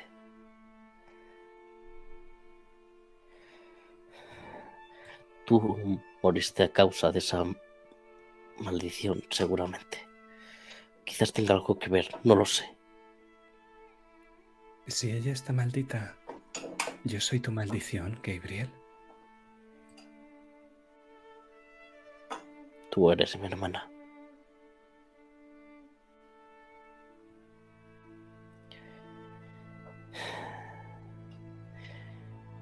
Pero no eres una Corvus. Te han obligado a ser mi hermana. Te han obligado a ser una Corvus.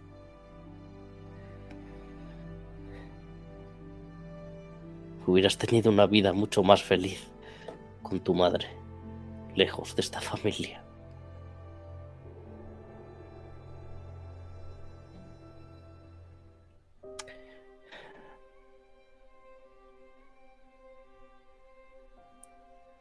Gabriel se gira y pone las manos temblorosas sobre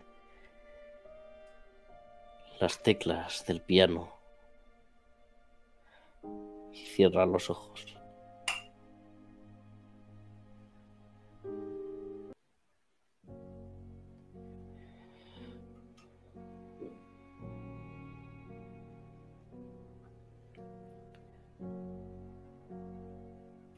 Esto era lo que tocabais juntos, ¿no? Pequeña esperanza. Papá el Co- violín y yo el piano. Pues siéntate al piano. Gabriel se levanta y coge el violín que está al lado.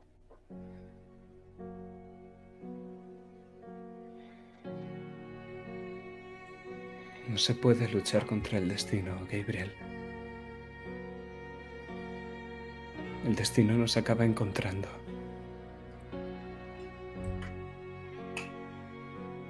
Si algo me ha demostrado esta familia es que podemos, que se puede luchar contra el destino. Solo hay que saber cómo.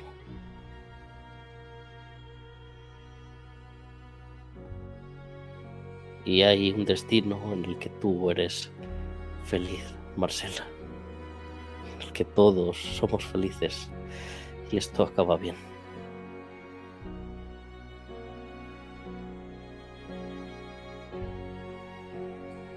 Pero quiero que sea ese final. Quiero que también seas feliz. ¿Por qué no Sí. la pierdes, Gabriel? Después de todo lo que te he hecho. Después de todo lo que has perdido, ¿por qué no la pierdes?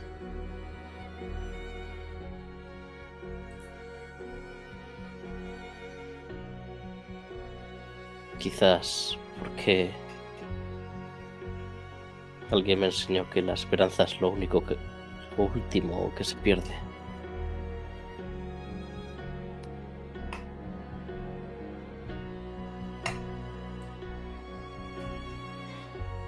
Necesito que salgas de mi cuerpo y pases al otro lado. Yo te cogeré de la mano, Marcela, te llevaré allí.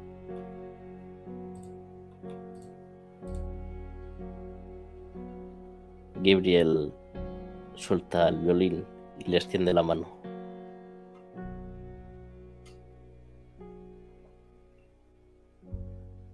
Y ella te la atiende. Nosotros fundimos en negro. Nos encontramos los tres miembros de la familia Corpus, o al menos los que estamos vivos, en ese oscuro y tenebroso laboratorio que tiene forma hexagonal.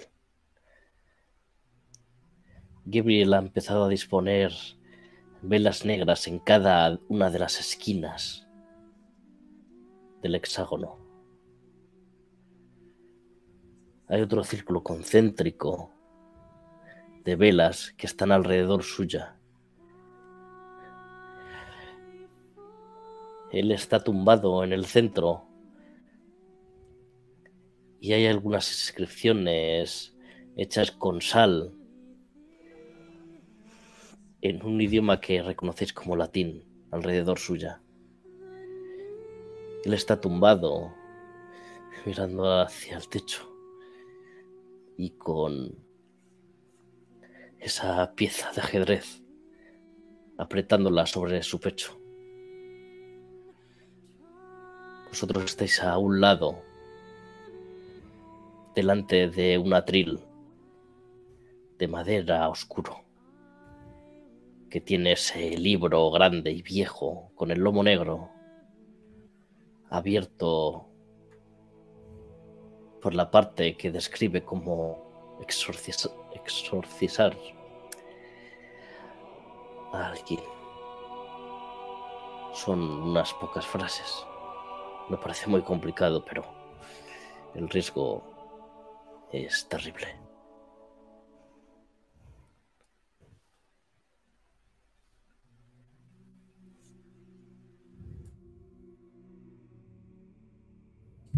¿Dónde estás, Arthur?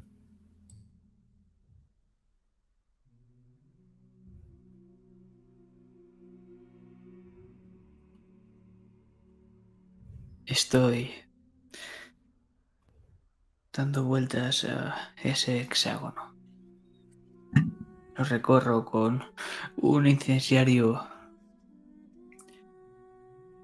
que he preparado mal y corriendo. Dentro lleva claveles. Y su aroma nos está bañando, está cubriendo toda la sala.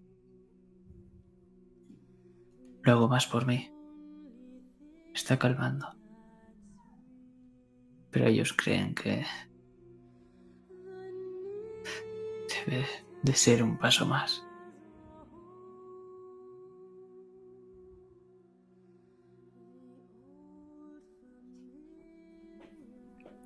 Roxanne.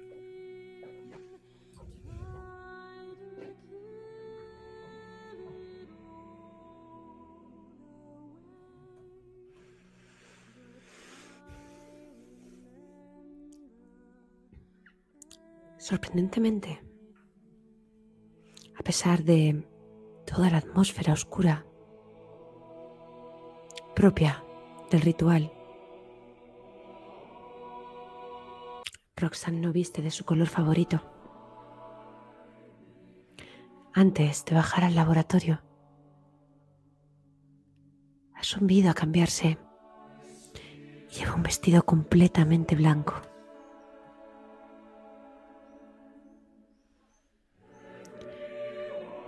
Ya lo dijo Rebecca User. La vida no acaba después de la muerte.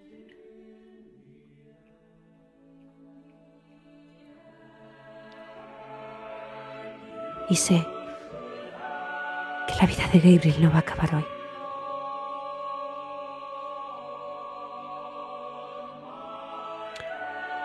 Así que me encuentro en la sala dando vueltas alrededor de ese círculo ha dispuesto mi hijo, con sal, con las palabras en latín.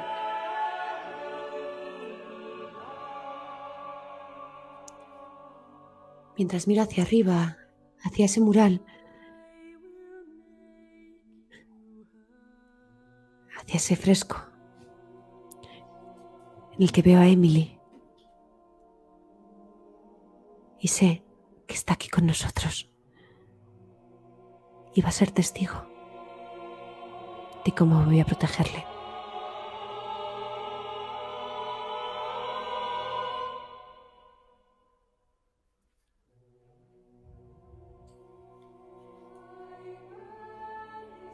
Vuestra escena.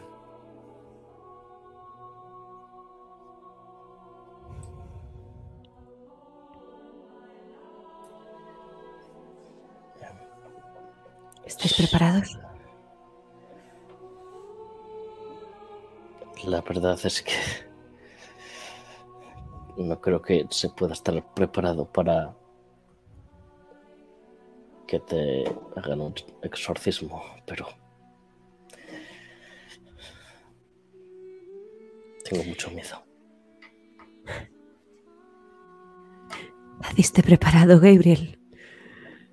Naciste con libros tan grandes que ni recuerdo. Creo que los tenías todos ahí dentro. Están aquí, mamá. Y tu madre te pone una mano en el pecho. Pero a lo mejor lo tienes aquí.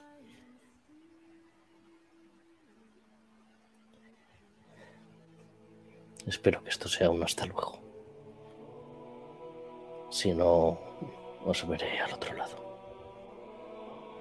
Espera, Gabe, y, y si lo postergamos, nos lo pensamos mejor y podemos estudiar más libros y aumentar las probabilidades, ¿sabes?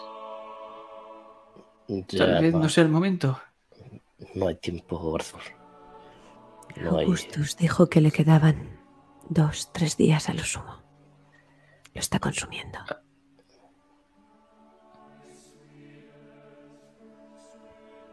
No hay vuelta atrás.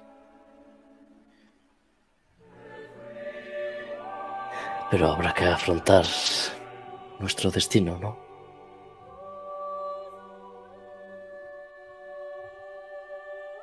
Cuídate, vale, hermano.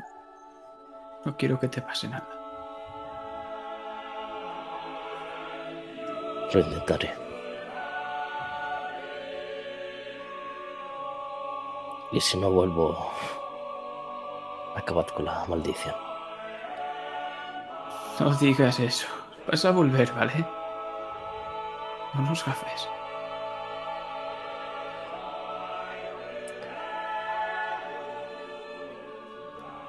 Hasta luego. Y veis como Gabriel cierra los ojos y coloca sus manos sobre su pecho mientras aprieta con fuerza esa pequeña figura blanca. Y antes de cerrar los ojos, Gabriel, has podido leer de los labios de tu madre, te quiero. Y lo notas, lo notas por la espalda. Es ese abrazo cálido. Espero que vuelvas a pedirme más. Si no, este es el último.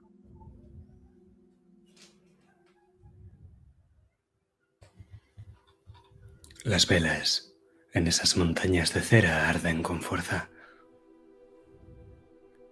En las paredes esos seis grabados de plata con las puertas al otro lado casi parecen refulgir. Y la niebla, la niebla que en el interior de este lugar no llega a irse del todo, casi se solidifica y parece responder a unos patrones imposibles cuando Roxanne empieza a cantar. Porque no recita, no lee, canta. Como si fuera una canción que viene de lo más profundo de ella. No es su voz la que suena, Gabriel. Y tampoco reconoces las palabras.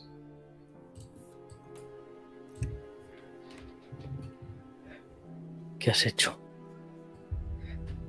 Mamá, Tu madre tiene los ojos en blanco. Prelado, en tus manos me pongo. Haz de mí lo que quieras. Arthur, párala. Por todo lo que hagas de mí te doy gracias. Arthur, Y a vuestro Podemos alrededor, pararla.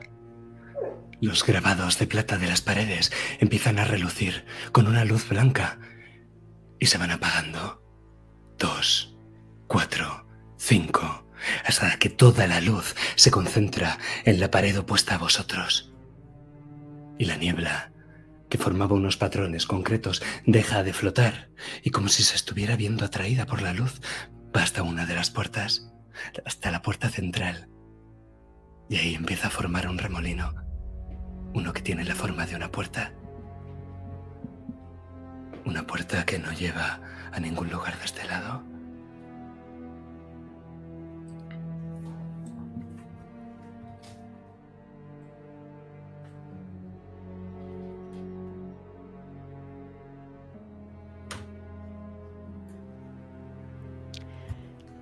Estoy dispuesto a todo.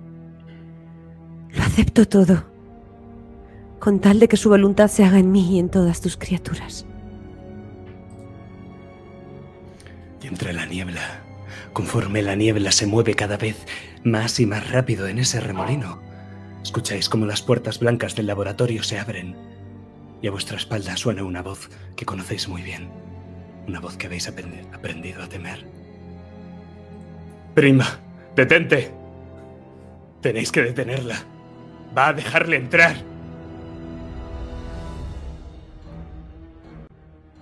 ¿A quién? A él. Y señala hacia la puerta que se está abriendo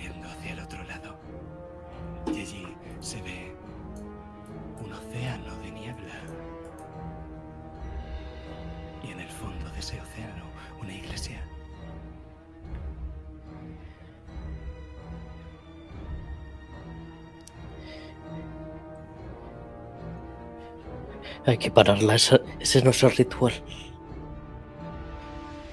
No sé qué está haciendo, pero no, no va a hacer lo que se supone que tiene que hacer. ¿Cómo lo paramos? Kate, Tápale la boca o algo. Gabriel intenta moverse, pero está petrificado. No puede separarse del suelo. El incensiario sale volando. El incensiario sale volando y lo vemos a cámara lenta y vamos viendo planos de cada uno de vosotros, Roxanne, cómo se va levantando del suelo con sus pies descalzos, ondeando el pelo al viento, con ese remolino que empieza a formarse que conduce hacia Sion. Y vemos a Philip, a Stephen, como tiene la mano apuntando hacia el remolino, gritando con el rostro petrificado de miedo. Y entonces te vemos a ti, Arthur. Esto es un giro. Activa mi acción maldita. Roxanne no puede hablar en esta acción. Salto. Son cuatro mi dados de niebla espesa. Puedo activar mi. Puedo activar una acción. Así es. Pero creo que solo tienes una que te pueda servir de utilidad. No tengo dos. Revivir la vida de alguien no es útil aquí. Ya. Invoco a un espectro que me pueda ayudar. Y esta vez es Stephen Corbus. Lo obligo a parar a Roxanne. No puedes. Cuando intentas llamarlo, no es Stephen Corbus el que acude a tu llamada, sino algo que viene de tu estómago. Déjame hacerlo, Gabriel. Yo puedo pararle. ¿Y qué pasará contigo?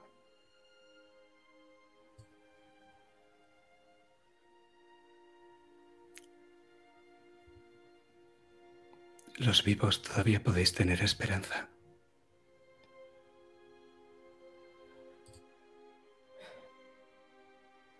También la había para ti. Esto no tiene que ser así. Podemos buscar otro, otro modo. Gabriel,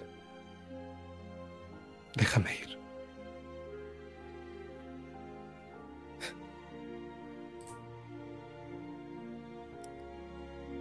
Gabriel, entre lágrimas, le dice,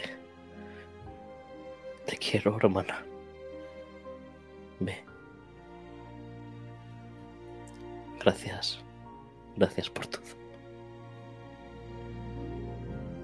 ¿Me recordarás? Siempre me acordaré de ti. Así no morirás.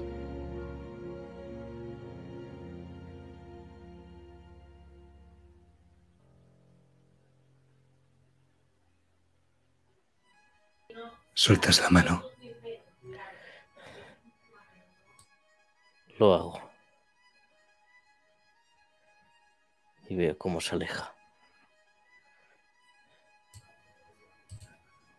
Roxanne.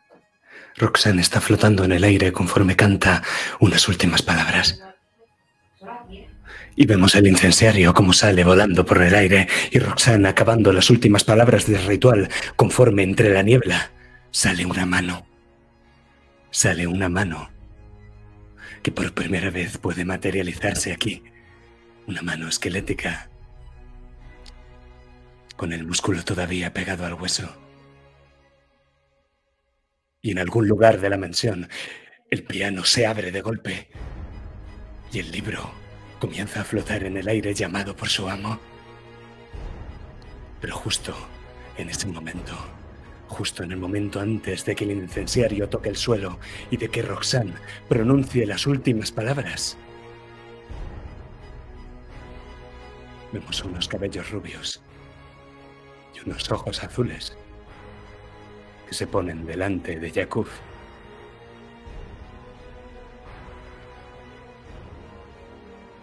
Y escucháis todos con claridad.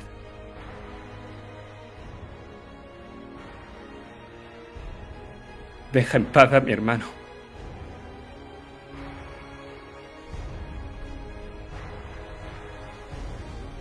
Y Marcela da un paso adelante, convirtiéndose en niebla. Que cuando el portal se cierra, solo queda un fuego fato.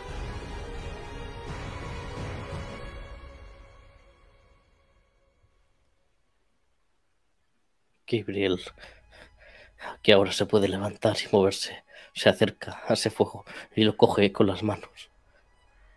Lo aprieta contra él.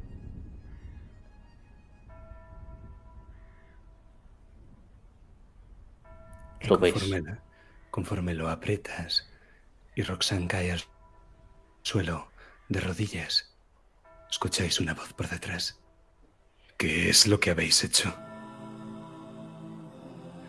Pero damas y caballeros, me temo que hemos llegado al final de nuestra decimosexta sesión del legado del gusano.